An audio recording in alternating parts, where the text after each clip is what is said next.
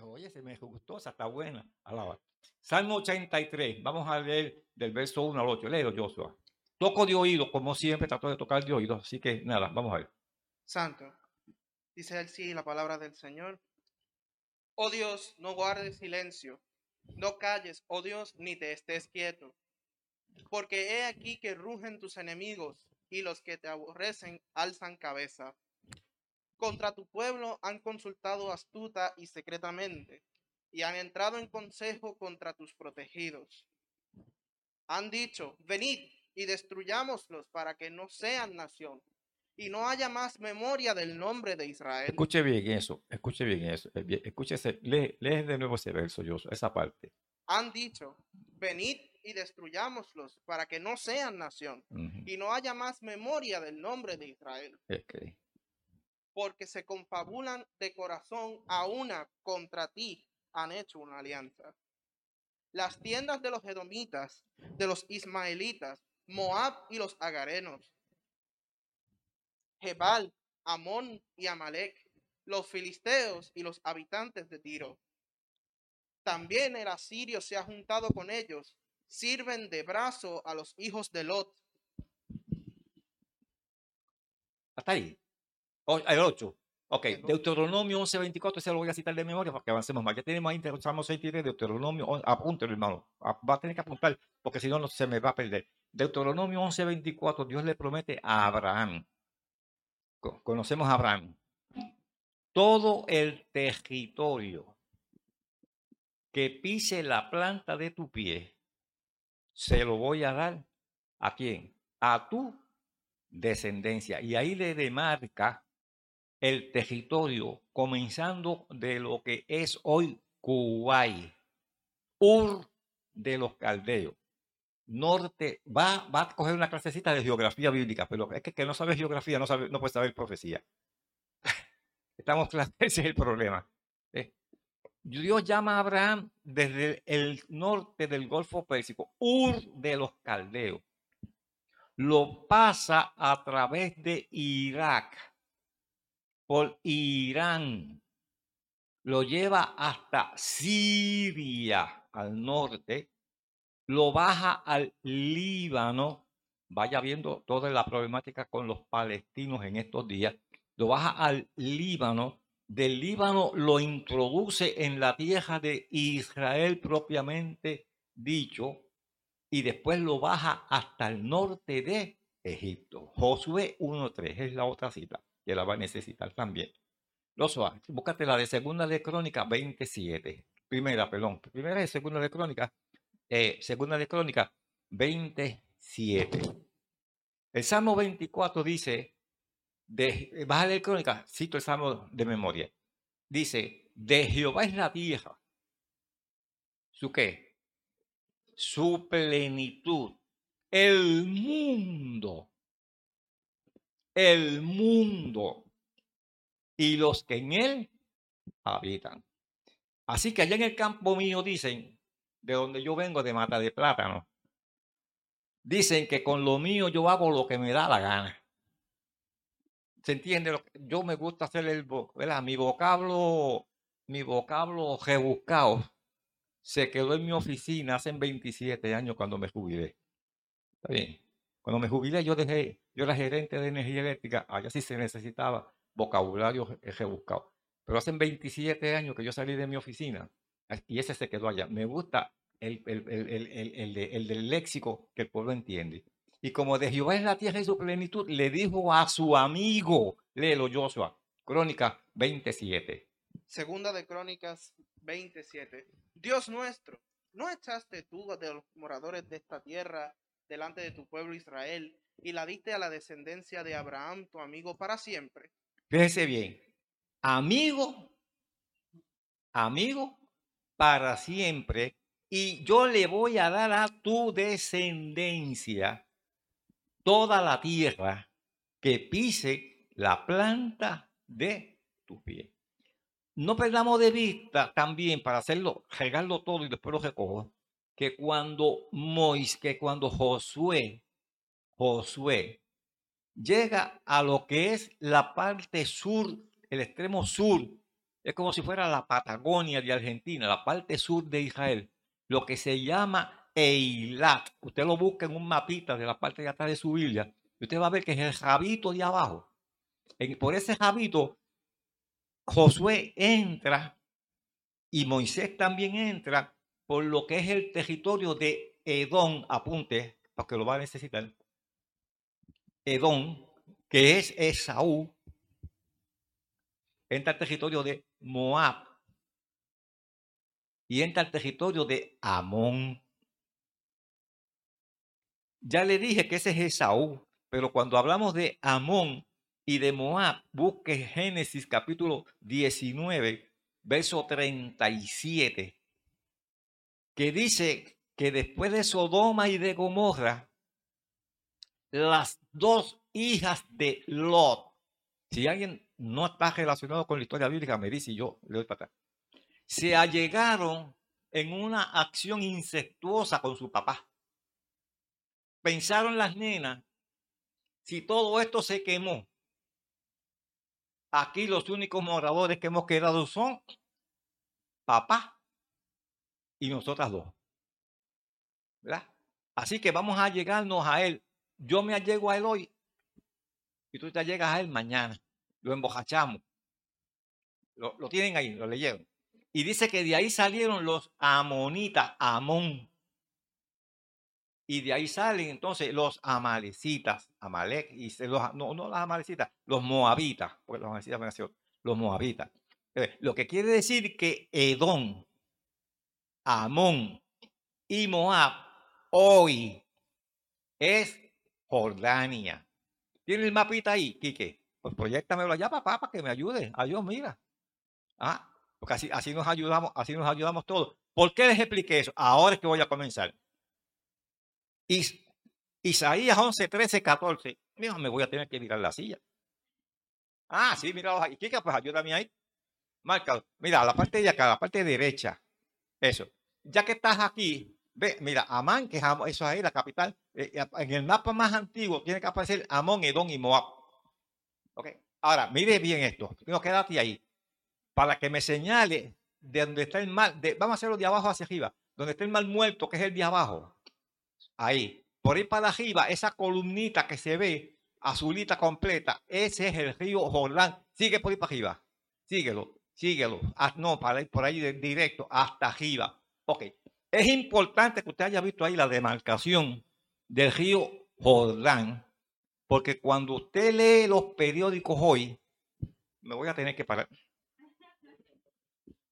Cuando usted lee los periódicos hoy, usted, y es lo que está pasando, usted oye hablar de la Cisjordania. Esta parte de acá. Cis, Cisjordania. Lo que está, no, no te que yo me saco acá. Lo que está antes del Jordán. ¿Verdad? Ajá. Y usted oye hablar de la trans, trans, después de Jordania, que es este territorio de acá que es el que propiamente hoy se llama Jordania. Ahora, ahora comienzo. Busque su Biblia, Isaías 11, 13, 14, para que entendamos qué es lo que está pasando con los palestinos. A ver, ahora desenredo. Está bien, ahora desenredo. Dice ahí Isaías 11, 13. Cuando, lo voy a parafrasear para que avancemos. Cuando haya finalizado la envidia entre Efraín, se lo voy a explicar, y Judá. Hello. ¿Quién es Efraín? Yo voy a regar mucho, pues yo sé que voy a regar mucho, pero lo, que quiero que usted, después si acaso usted hace la asignación o yo vuelvo. Cuando, cuando usted va a Génesis 48, desde el verso 17 en adelante, José, aquel que vendieron a Egipto, hasta la nena sabe eso, al que vendieron, el de la túnica, mamita, que lo vendieron para allá para Egipto. ¿Verdad que sí? Mira, ya se ríe, ¿eh? ¿Verdad? El nene lo sabe. Tú lo has oído, papá, eso. ¿Verdad que sí? José, al que le vendieron y los hermanos que lo vendieron para Egipto. José ya está en Egipto. Y José tiene dos hijos. Apunte. Se llama, ¿quién lo dijo por aquí? Usted. Efraín y Manasés. Muy bien, hermano. Ayúdame, que yo estoy viejo y se me olvidan las cosas. Pero cuando José trae, que sabe que la bendición patriarcal de Jacob es importante, José trae a los dos nenes para que el viejo los bendiga.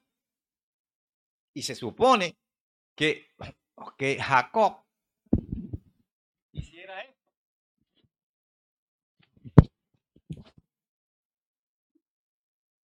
Bendigo al mayor, que es el que lleva la primogenitura, y después al menor. Pero ¿qué hizo el viejo? ¿Qué hizo el viejo? Alaba. Cruzó las manos. Y José,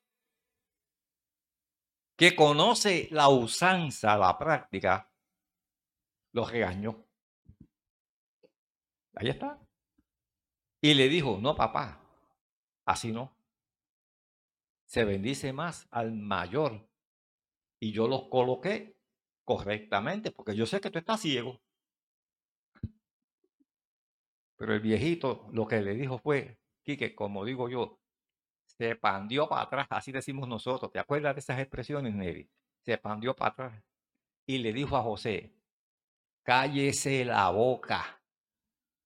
Usted será el gobernador de Egipto, pero de los designios de lo que Jehová está diciendo, usted no entiende ni un pito de esto. Alaba la gloria de Dios. Y le dijo, léalo bien, con detenimiento en la sintaxis como está ahí. Y le dijo, es que aquí el menor del menor de Efraín van a salir naciones. Lo conjugó en plural. Pero de Manasés, que es uno solo, Oiga bien, oiga bien, oiga bien. Manasés, que es uno solo, de ese uno nada más, va a salir un pueblo poderoso. Manasés son probados los Estados Unidos de Norteamérica. Manasés, como es naciones, de, eh, perdón, Efraín, como son naciones, Efraín es la mancomunidad británica, lo que usualmente llamamos como la Gran Bretaña. estamos aquí. Si no estamos, me dicen que yo, como digo yo cuando estaba, daba clases en el seminario, los veo callados y me asusto. Está bien, estamos copiados. La mancomunidad británica Irlanda, Irlanda, Escocia, Inglaterra. ¿Quiénes han sido los dos países en la trayectoria histórica de Israel que más han contribuido y ayudado a Israel? Dígame si no son los Estados Unidos, e Inglaterra. A tal magnitud que, y este texto ustedes lo conocen, Mateo 24, 32. De la higuera, aprended la parábola. ¿Por qué sabemos que Israel es la higuera? Joel capítulo 1, versículo 6 y versículo 7. Y como lo estamos grabando, después ustedes lo van a ver en YouTube, lo que pasa. Yo, mis nietos rápido lo suben a YouTube y ustedes lo van a ver en YouTube. Joel capítulo 1, verso 6 y verso 7, ya Dios ha descrito que Israel es la higuera de Jehová. Y Jesús dijo, de la higuera aprendan la parábola. Cuando sus hojas comiencen a aparecer, sepan que el verano está cerca. Ahora Jesús hace una promesa ahí. Y me gusta el verso 20, 33 porque dice, y cuando vean estas cosas, sepan que está cerca, pero añade otra cosa. ¿Cuál es, Quique? A la puerta. Yo vivo cerca de aquí. Yo vivo cerca de aquí. Pero no vivo a la puerta. Está bien, nos entendemos. Una cosa es cerca. Otra cosa es a la puerta. Ahora, Jesús entonces deja a Israel como la señal más fehaciente de su segunda venida, arrebatamiento de la iglesia y posteriormente la manifestación visible de Jesús. Ahora, era tan improbable el que el territorio que ocupa Israel a partir del 14 de mayo de 1948, y después de esta fecha la vamos a necesitar. 14 de mayo 1948. En la escuela aprendimos que hubo un imperio que se llamó el imperio otomano, el imperio turco. Y el imperio turco, escuche bien, no le estoy haciendo una clase de historia, lo que quiero que se vea el cumplimiento profético, cómo Dios lo trae arrastrado por el pelo. Ok. El imperio turco domina el territorio que hoy ocupa Israel. Lo dominó el imperio turco desde el 1517. Desde el 1517. Y por 400 años, Turquía dominó ese territorio. Y parecía improbable de hecho, la expresión es fea, pero se la voy a decir para que se entienda de lo que estoy hablando. Yo he visitado Israel siete veces ya. Y mi esposa dos veces conmigo Israel.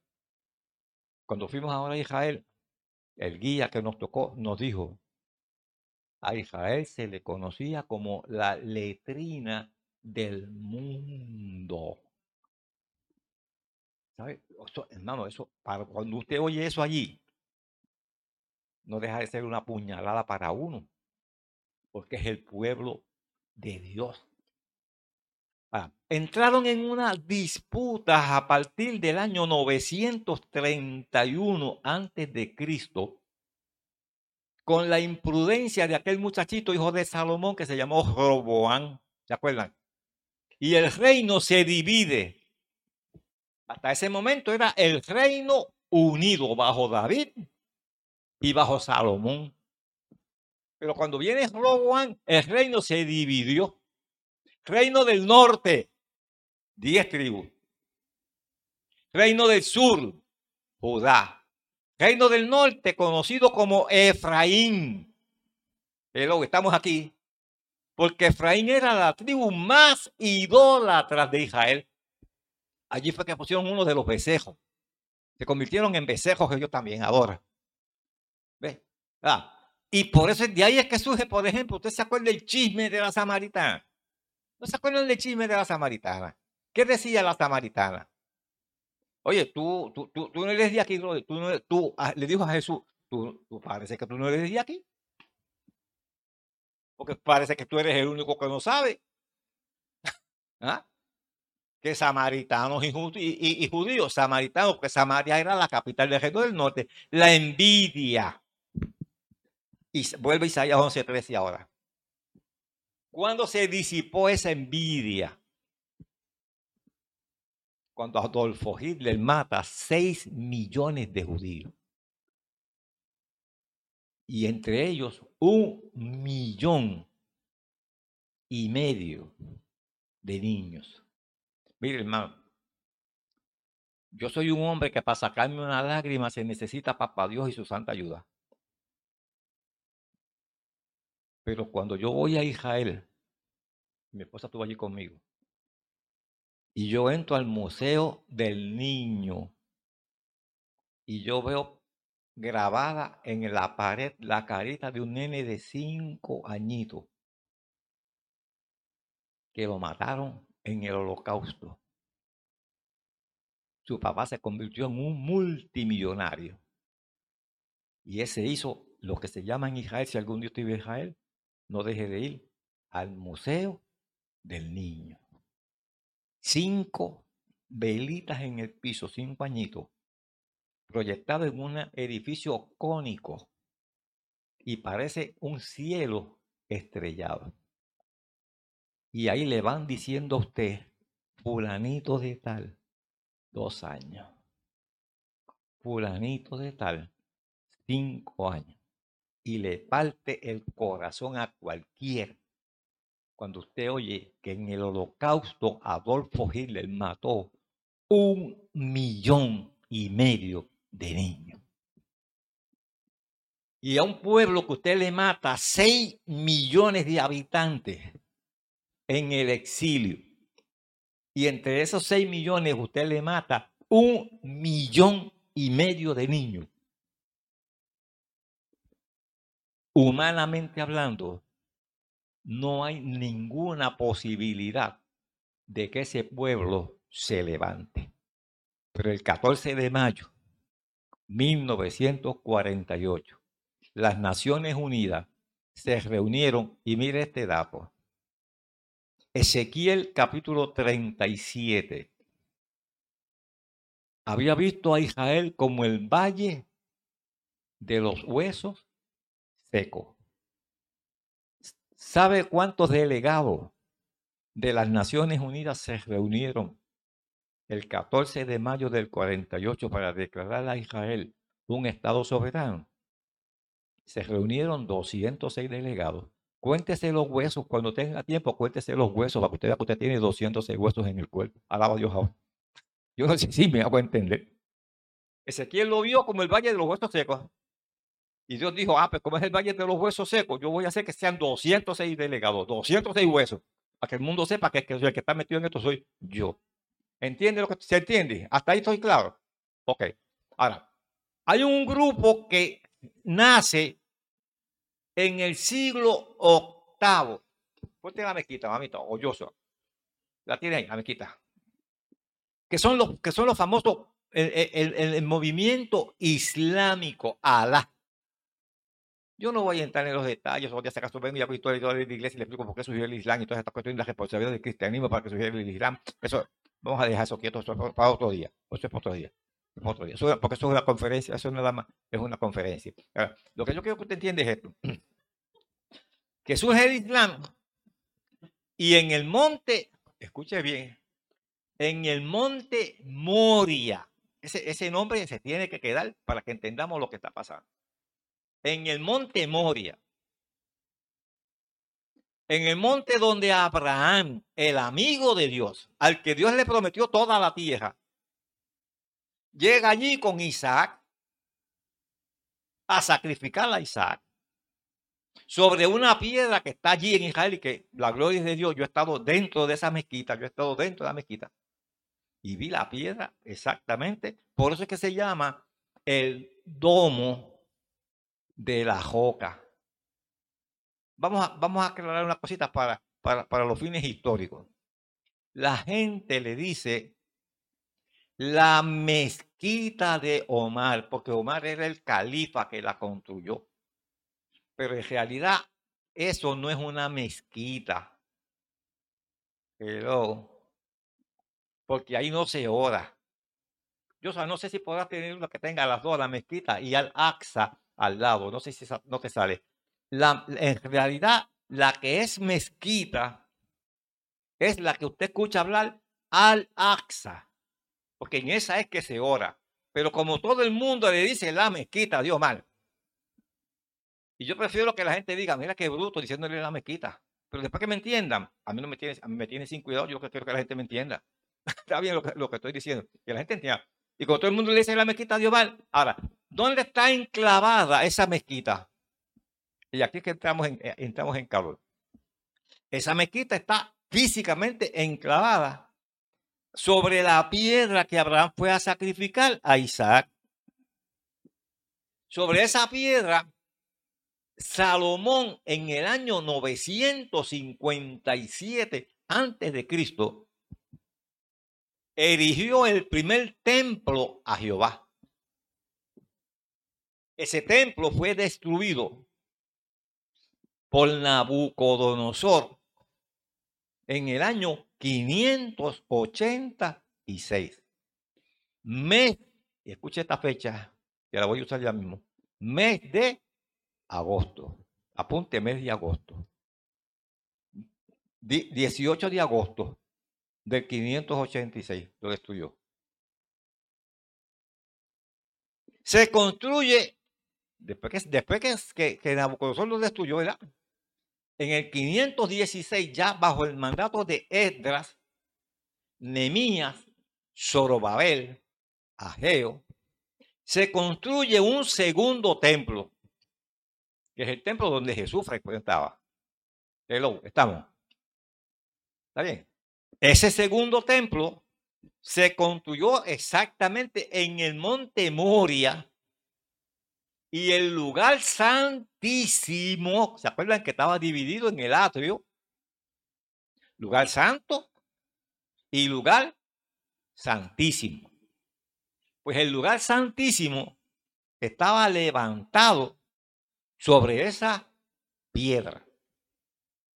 Los judíos, ese, ese templo, que segundo templo, fue destruido en el año 70 de nuestra era cristiana.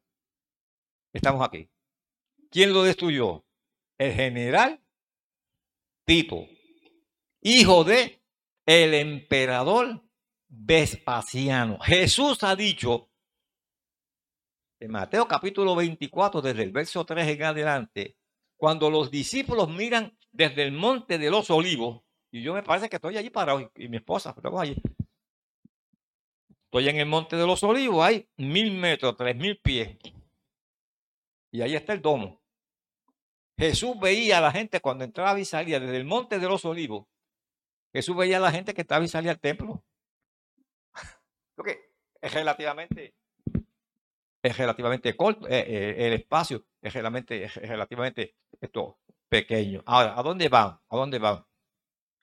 Ese templo, repito, Jesús ha dicho, aquí no va a quedar piedra sobre piedra que no sea removida. El emperador Vespasiano le da instrucciones a su hijo Tito como general del ejército romano. Destruyan todo menos el templo. Oiga esto. Entonces es lo que dice el hombre versus lo que dijo Dios. Y aunque no querían destruir el templo, un soldado romano lanzó una flecha encendida. El velo del templo se prendió y se consumió todo aquello. Y como el templo Herodes el Grande lo había enchapado en oro, el oro se derritió y, se, se, incrustó, se introdujo dentro de las piedras. Y que yo no sé si alguna vez tú hiciste esto tratando de prender el fuego con piedras, cuando éramos cobitos. Yo lo tuve que hacer y este en el ejército. Tú, mira, tú en Vietnam, este, este, tiene que haber prendido así en Vietnam, o con piedras. ¿Te acuerdas que mira dos piedras? Así, mira. Y, los cobitos para prender fuego. Pues, pues, pues entonces los soldados buscando oro, cogían las piedras para sacarle el oro de repito. ¿Y qué tuvieron que hacer? Removerla y no quedó piedra sobre piedra. Adora la gloria de Dios. ¿Se entiende lo que estoy diciendo? O sea, es lo que dice Dios versus lo que dice el hombre. Ahora, ese templo que fue destruido, hay que construir un tercer templo.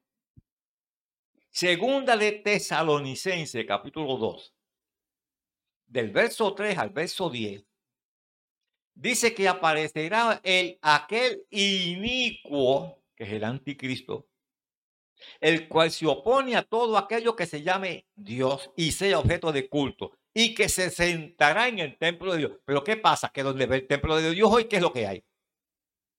¿Qué es lo que hay? La mezquita. Hello.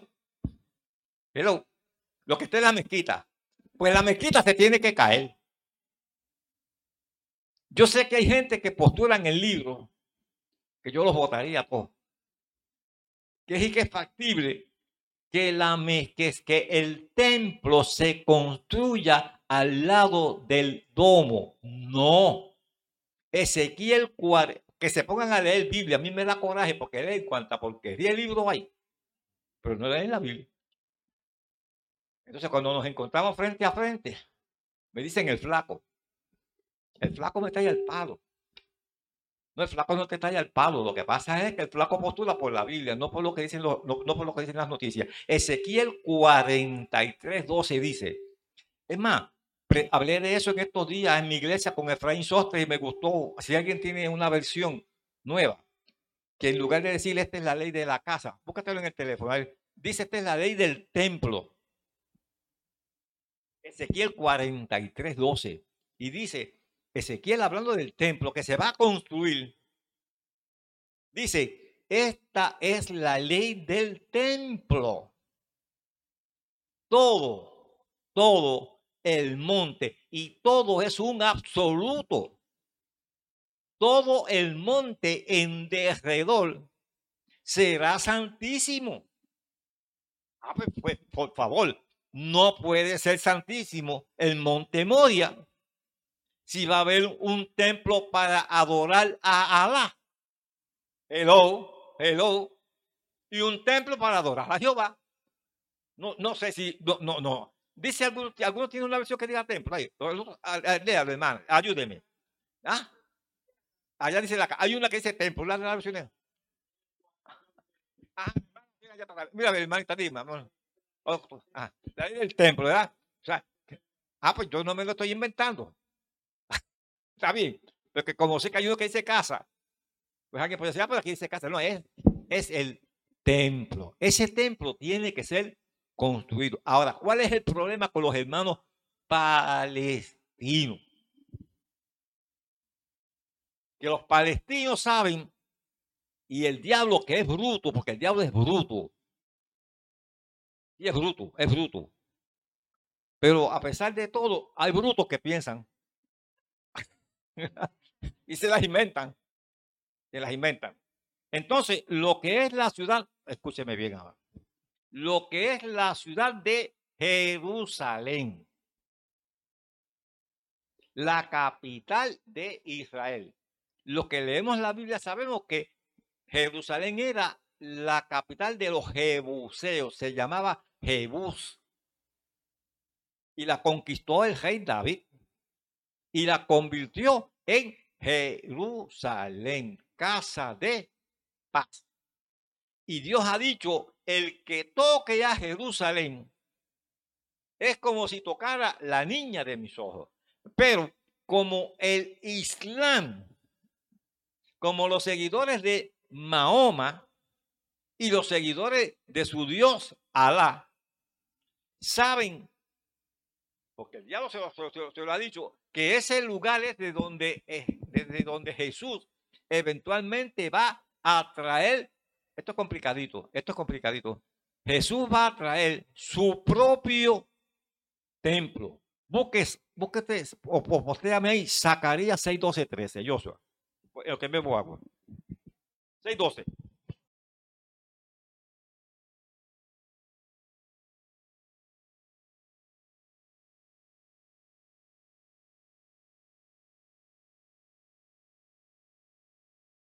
Edificará el templo de Jehová. ¿Quién es ese? Ese es Jesús. Que yo quiero que usted entienda. El templo que los judíos van a construir próximamente y esa es la razón de la pugna hablarás diciendo, con los palestinos. Jehová de los ejércitos, diciendo, los He aquí el varón cuyo nombre es el renuevo, el cual brotará de sus raíces y edificará el templo Los palestinos no son otra cosa, sino que una reminiscencia de lo que fueron los antiguos filisteos que estaban ubicados, se ve ahí, en la misma costa acá. Ponme el mapita. Gaza. Míralo allá. Mira Gaza. Ajúntame. Ajá. Míralo ahí, Gaza. Ese, ese pedacito de tierra que usted ve ahí, Gaza, ese es el problema. ¿Desde dónde es que le están disparando a Israel? ¿Desde dónde? Desde Gaza, ¿verdad que sí? Ok. ¿Por qué está pasando eso? Le voy a explicar. Si usted busca Sofonía 2.4, esto es pura Biblia. Y esto es. Yo que si venimos a hablar de la Biblia, lo que hay que citar es la Biblia, ¿verdad? sí, yo no vengo a citar libros ni porquería, no, vamos a citar la Biblia. Sofonía 2.4 dice, y Gaza será que desamparada. ¿Qué dijo Benjamín Netanyahu en su último discurso? Los voy a bojar del mapa. Y no piense que esta paz es duradera, hermano. Israel tiene que erradicar a Gaza por una sola razón. Porque la intención de los musulmanes, espérese, para explicarlo hoy, de los musulmanes como etnia, como raza, porque vamos a entendernos bien. Una cosa son los musulmanes como raza. Otra cosa son los islámicos. ¿Ok? Los, los, que son en realidad de, de, la raza del Islam y qué sé yo ni cuánto. Pues están los árabes, los árabes, pues, está bien, pero musulmán como tal, perdón, debía haber dicho musulmán como religión, como religión, y árabe como, ah, como, como etnia, que es lo más correcto de decir. Árabes son todos, musulmanes, pero ¿sabes el problema que hay? Que son 1.500 millones. Son el 20% de toda la población mundial. Por eso el Papa Francisco, por si usted no lo sabía, adoptó el nombre de Francisco. Porque el primer fraile, vamos a decir así, católico, que se allegó al mundo musulmán fue a quien los católicos llaman San Francisco de Asís. Pero ahora sí que me fui a la China. Ahora sí que me fui a la China. Por eso es que usted ve un coqueteo entre el Papa Francisco y el mundo musulmán, porque Apocalipsis capítulo 17 habla de una super iglesia y él necesita una quinta parte de la población mundial que es islámica, absorberla hasta la iglesia católica para que se constituya la Babilonia eclesiástica de Apocalipsis capítulo 17. Ahora la puse en la China. Estamos aquí, mis hijos. O, o, o, o le doy su Iván. Le doy su Iván, ¿verdad? Espérese, espérese, espérese, espérese, espérese. Espérese, espérese. Primero es que los palestinos, vuelvo y digo, Isaías 11, 13, 14, es una reminiscencia, ya hemos dicho, de los filisteos. Es un error. Eh, Neri, yo espero que aquí tú no lo cantes. Y si lo cantas, lo vas a bojar. Tierra de la Palestina, agraciada y divina, donde nació Jesús. usted.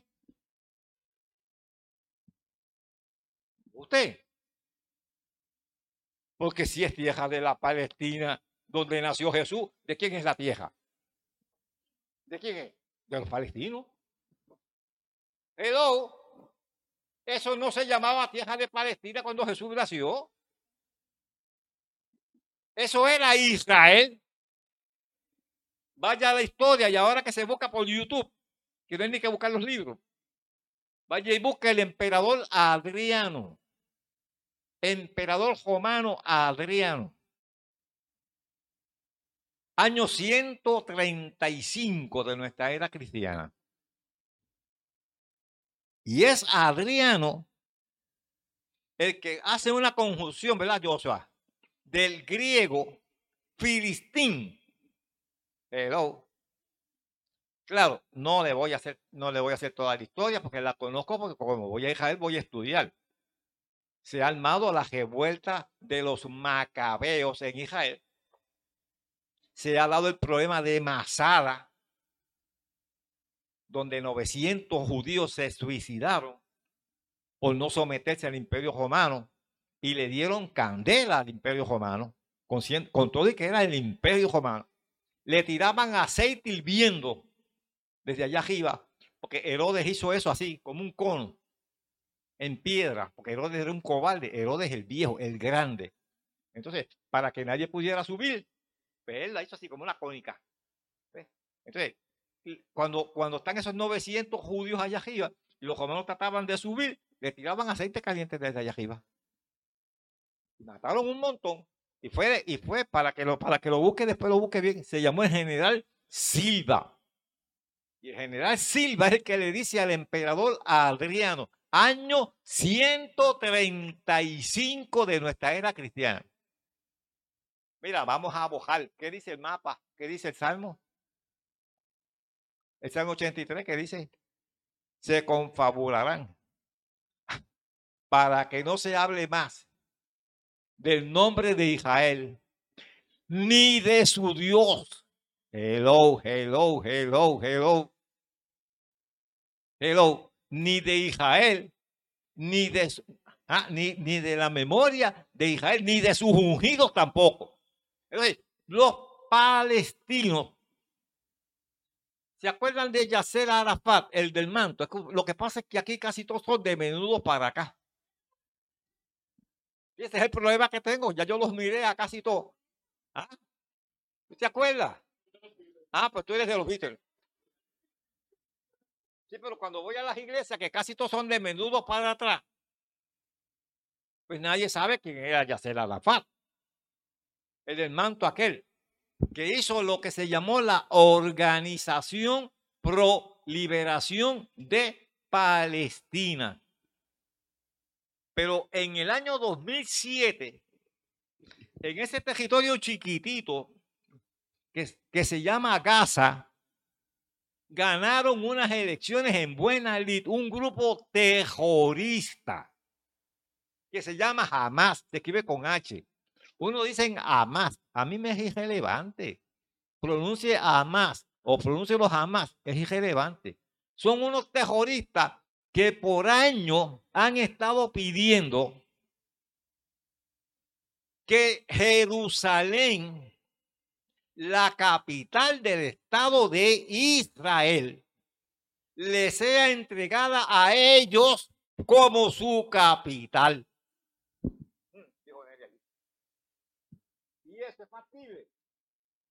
¿Eso es posible? No. ¿Cuál es la parte que ellos quieren que se les dé? ¿Qué hora es? ya son las 8. ¿Y qué?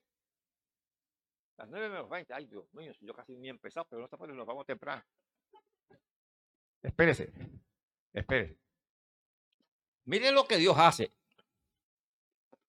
Cuando se hace la primera reunión, noviembre 1947, las Naciones Unidas se reúnen para demarcar el territorio de Israel.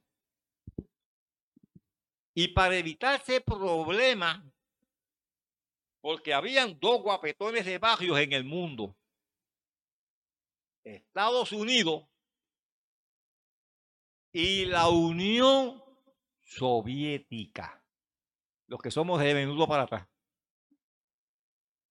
¿No se acuerdan cuando vaya de cochino en Cuba?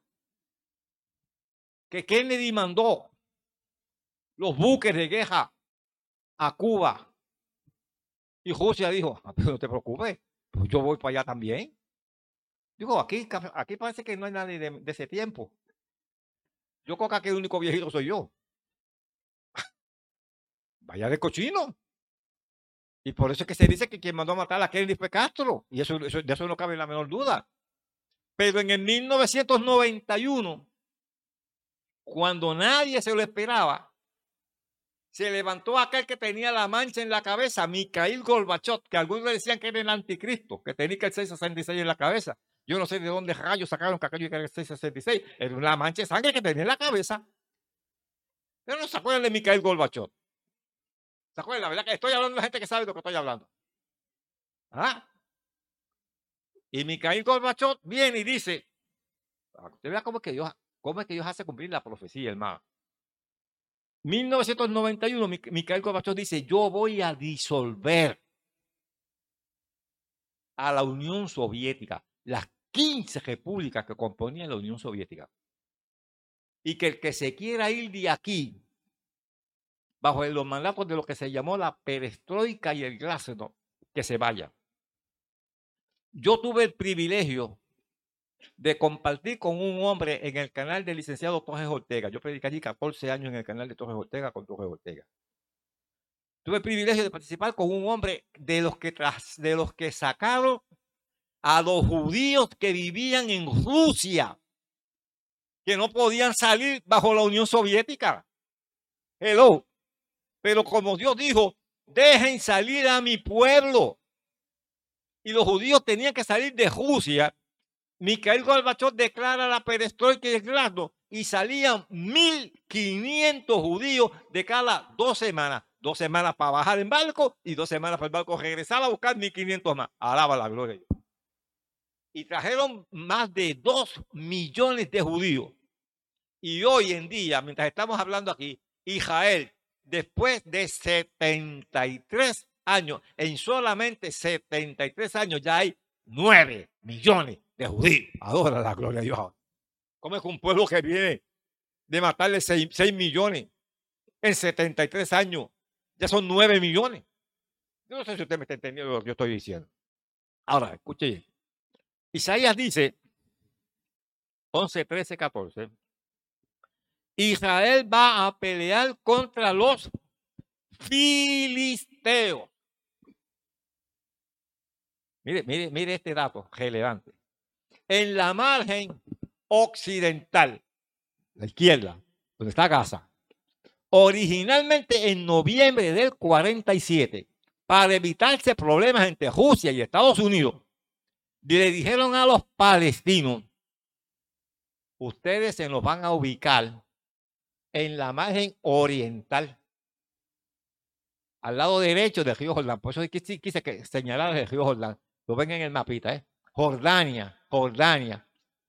Y allí los acomodaron, pero después vinieron y dijeron, no, al 14 de mayo, a, seis meses plazo, dijeron, no, vamos a sacar a los palestinos del territorio de Jordania, margen oriental, y vamos a ubicarlos en Gaza, que es la margen occidental. Lee el texto, a ver qué es lo que dice el texto.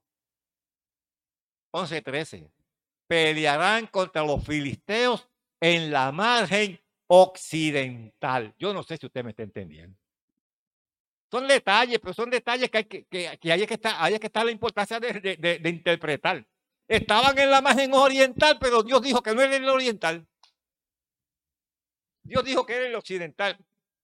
Y dice que cuando se haya finalizado la envidia, cuando finalizó la envidia, se lo repito, 14 de mayo del 48. Pero sigue diciendo el texto. Yo lo parafraseo, usted lo lee completo ahí. Y después que hayan vencido a los filisteos. ¿Quiénes son los filisteos? Los palestinos. Volarán sobre los hombros de ellos, ¿verdad? Para pelear contra los de Edom, Moab y Amón. Ya les expliqué. Edom, Esaú, Amón y Moab, los, hijos en la unión incestuosa con, de Lot con sus hijas. ¿Qué fue lo que pasó ahora tan pronto? Los palestinos se quejaron. Ah, esto es un genocidio. Es que Israel la tiene con nosotros. ¿Qué hizo Jordania inmediatamente? Yo lo había dicho ya en la, iglesia mía junto a Efraín Sostre. Está grabado que ya lo subió. Dos semanas antes de que pasara, yo le dije, y lo digo para la gloria de Dios, le dije al pastor, pastor, detrás de esto viene Jordania. Inmediatamente, ¿qué hizo Jordania? Movilizó su equipo. Aquí dice, los hijos eh, eh, eh, de- el Líbano. Cuando habla aquí, ve, ve, ve, para, pa- para que tenga una, una vista y lo, grabamos y lo hacemos más rápido. Una vista de lo que es el Salmo 83. Los pueblos que menciona el Salmo 83. Moab, Jordania.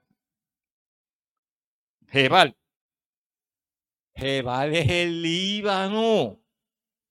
¿No vieron que el Líbano rápido se movilizó también? Y dos semanas antes ya estaba grabado. Y cuando vean la grabación lo van a ver para la gloria del Señor. Amón, Jordania. Amalek, los filisteos. ¿Quiénes son los filisteos? Los palestinos que, se- se- que están empeñados en que le den la mitad de Jerusalén, pero, pero, Donald Trump, pero, que sería un loco, como la gente decía que era un loco. Hermano, yo lo digo todo para la gloria de Dios, solamente trato de que la gente entienda lo, lo que uno postula. Cuando eligieron a Donald Trump, yo fui a predicar a una iglesia de un amigo mío en Vega Baja, Roy, un tipo grandísimo que hay allí en la calle número 2. Y me dijeron, no, que Donald Trump, que hay una profecía, que él tiene que revalidar, que darle que es tarde, que sea. Y mi esposa estaba conmigo. Mire, Donald Trump no va para ningún lado. No, pastor, que hay una profecía. No va para ningún lado.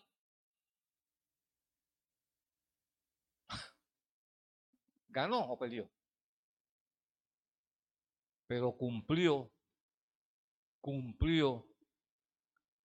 No traje la moneda. Mira a ver si te sale, yo o Neri, la moneda de Trump y Ciro en Israel, por si no la han visto. No sé si la han visto. ¿La han visto? Pero para, para que no la haya visto, lo veis. Israel depositó toda su confianza en Donald Trump. Y nadie puede negar que Donald Trump cumplió el contexto profético según lo cumplió Ciro. ¿Quién fue Ciro? Para los que no los conozcan. Isaías 45, 1.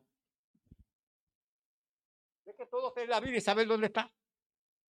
Cuando Israel se encuentra en cautiverio, en Babilonia, transcurren 70 años del cautiverio. Y el profeta Daniel, se da, Isaías 45, 1. ¿Lo tiene, hermanita? ¿Lo tienes ahí, mi amor? Léalo si lo tiene. Lo tiene, está bien, está bien. Y, y Daniel se da cuenta que los 70 años de cautiverio, eso es Daniel capítulo 9, ya han transcurrido. Y Dios había llamado 150 años antes de que naciera a Ciro. Y le puso nombre, Ciro. Y le dijo, tú eres mi siervo, mi ungido, le dijo a un pagano. ¿Quién entiende eso? Y en el año 539 viene Ciro junto con Darío el Medo. Derrotan a Babilonia y de transcurrido 70 años de cautiverio en Babilonia, los judíos regresan a su tierra. Pero cumplidos 70 años en el 2018, Donald Trump viene y declara primero, lo primero que hace es que coge la embajada de Israel, que había estado desde el 48, había estado en Tel Aviv. Por eso es que le están tirando a Tel Aviv. Hello, ¿usted no está fijado que todos los tiros van para, para dónde van todos los cohetes? ¿Para dónde que van? Para Tel Aviv y Jerusalén. ¿Por qué Tel Aviv? Porque Donald Trump dijo el, 10, el 14 de mayo del 2018, me cambian la embajada de Israel, de Estados Unidos, de aquí en Israel, que, que la tienen en Tel Aviv, me la cambian y me la ubican en Jerusalén. Y eso se llama, imagínate. Entonces vienen los judíos que no acuñan moneda con imágenes de nadie. No sé si pusiste la moneda. Ah, mírela ahí. Vienen los judíos y acuñan una moneda de Donald Trump y Ciro. Y toda la esperanza de Israel se fue detrás de quién? De Donald Trump. Pero se les olvidó que la persecución contra ellos tiene que llegar. ¿Y por dónde está llegando? Cuando Donald Trump, de buena fe, fíjese como yo posturo, de buena fe y entendiendo, y, y sí es claro, haciendo lo que Dios quería que hiciera, declara, Jerusalén es la capital indivisible de Israel. Allá en el campo mío dicen, se cayó el nene del COI. ¿Qué quiere decir eso? Ah, se cayó el nene del COI. ¿Qué quiere decir? Se les complicó la vida a los palestinos. Porque los palestinos toda la vida han estado diciendo, primero, tienen que permitirnos crear un Estado palestino. Mira esto, mira esto, es que, es que son bravos. ¿ah? Mira, aquí que lo voy a ilustrar. Y Neri, me porté mal, yo me porté mal con doña Olga. Y me dieron una pata y me borraron. Entonces yo voy a casar de Neri. Y le digo, Neri, Estoy más caliente que el switch del sol. Me botaron. Me coge mi, y Neri dice, pues tío, vamos a recogerte aquí. No te vamos a dejar en la calle. Pero a los dos o tres días yo vengo y le digo aquí que, mira, coge esos muebles que están allá en la sala y mételos para aquel cuarto que esta casa, esta, esta casa es mía. Pero, pero no sé si me está entendiendo la ilustración que estoy haciendo. Los palestinos ahora lo que quieren es que le den que le den a, Jerusalén y que le den a Israel. Israel hizo unas concesiones y ahí yo las puedo postear. Las ciudades Nablus, Genim, Hamadá, Hebrón, Belén, todas son esas, todas esas son ciudades en la CIF, a mírenlo acá, en la, en, en la margen occidental de Río Jordán. Pero ellos quieren la parte oriental de Jerusalén porque ahí es donde está la famosa mezquita.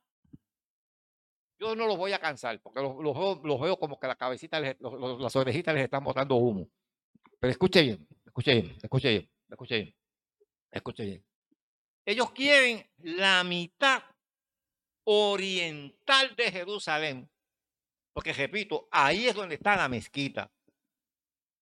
Y ahí es donde hay que construir el templo. Termino diciendo esto del templo, para que me le den seguimiento. Yo responsablemente, nadie que se respete a sí mismo tampoco puede establecer el día que el Señor viene. Ahora, yo, yo tú tienes por casualidad y los caracolitos en tu, ah, están en tu computadora. está bien, está bien, está bien. Yo había estado, en, para que usted entienda, hermano, lo cerca que está la venida del Señor, que es nuestra finalidad. Yo había estado en Israel en el año 96. Usted va a lo que se llama el Instituto del Templo, que es donde se están elaborando todos los utensilios que se van a utilizar en la adoración en el templo que van a construir, porque el templo hasta la maqueta está hecha y todo. Le digo lo que yo he visto allí. No estoy hablando de lo que nadie me visto, de lo que nosotros hemos visto allí. Todos los materiales para la construcción del templo de los judíos están listos y les toma 90 días construir ese templo. ¿Ok? Habían unos problemas. Por ejemplo, no sé si, será posible conseguir una imagen del sumo sacerdote de Israel. El sumo sacerdote de Israel utilizaba un manto rojo. Ese manto estaba hecho, hermano, en el 96, pero no estaba completo. Porque para pintar ese manto se necesitan unos, yo le digo que son unos cobitos. ¿Saben lo que son cobitos? Nosotros somos del este, de, playa, los cobitos, ¿no? Los cobitos. No son cobitos como tal, pero yo le digo cobitos, porque son chiquititos. Ajá, ¿cómo qué? Como los vulgados algo así, ¿verdad? Vulgado es, vulgado chiquititito. Bueno, mi esposa los vio allí conmigo. En el 96 el manto estaba, pero no estaba pintado. En, en el 98 yo fui, el manto estaba, no estaba pintado. En el 2000 fui, el manto estaba, no estaba pintado. ¿Por qué no estaba pintado? Porque para pintarlo se necesitan 24 mil caracolitos de eso para pintar un manto y no había ni uno. En el 2010 fuimos, en el 2012 fuimos y el manto ya está pintado porque ahora los caracolitos aparecieron que ni botándolo se acaban. Entonces, yo no sé si usted me entendió. Oye, ¿por qué por dos mil años no apareció ni un caracolito de eso? ¿Y por qué aparecieron ahora? Ha oído hablar de la famosa vaca alazana, ¿verdad? Sí, que te ríe, ¿verdad? Tú no has oído hablar de la vaca alazana. La vaca joja. ¿Han oído hablar de la vaca joja o no? No.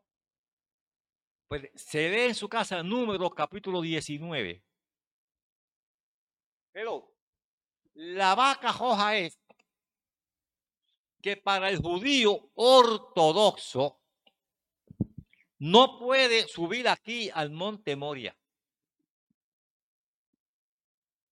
Porque la ley de Moisés dice que ningún judío ortodoxo puede subir donde se adore a algo que se denomine Dios, que no sea Jehová.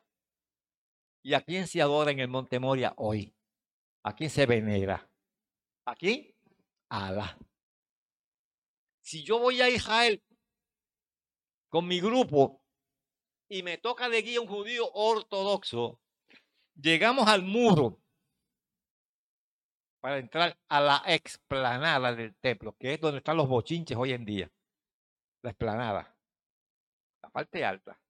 Y el guía me va a decir, pastor, usted sabe que yo no puedo entrar ahí.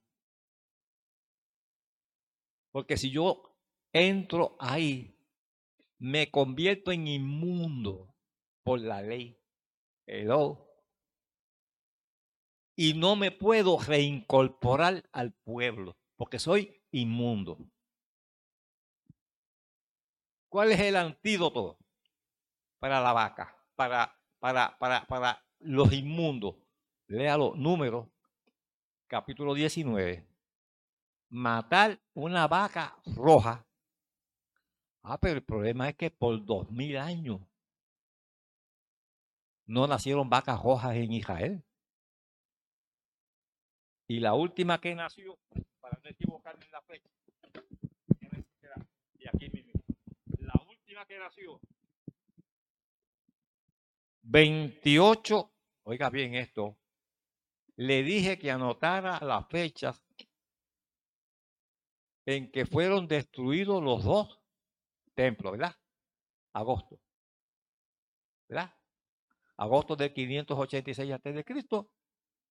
y agosto del año 70. Pues esta vaquita, la última, perfecta, porque esa vaca tiene que ser roja en su totalidad. No puede tener ni un cabello blanco ni un cabello negro, ni rubio, ni nada. Es totalmente roja. Búsquela en, YouTube, busque vaca roja de Israel. Nació la última el 28 de agosto del 2018. Esa vaca, conforme a Génesis, capítulo 15, hay que sacrificarla después que haya cumplido tres años. ¿Ah? ¿Qué qué? ¿Perdón? ¿A dónde yo lo quiero llevar, amado? Escuche bien, con calma. Yo lo quiero llevar a que como ya yo he postulado, la mezquita no puede estar ahí para que los judíos construyan su templo.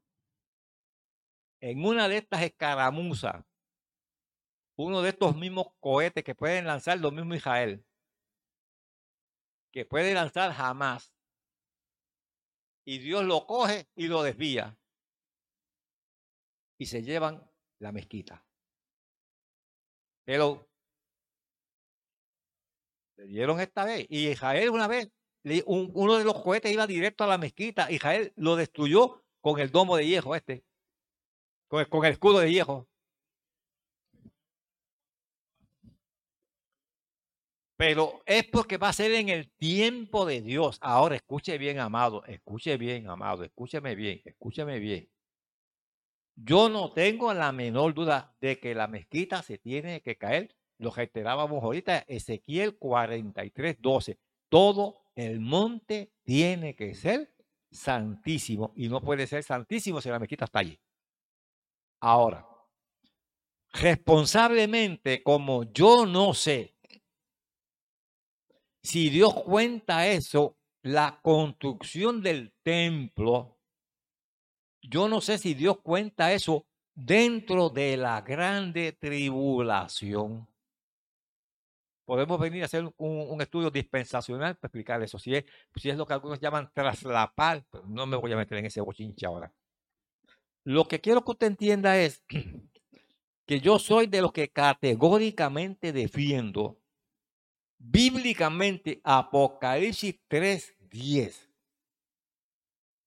Dios le ha dicho a su iglesia fiel, por cuanto tú guardas la palabra de mi paciencia, iglesia fiel.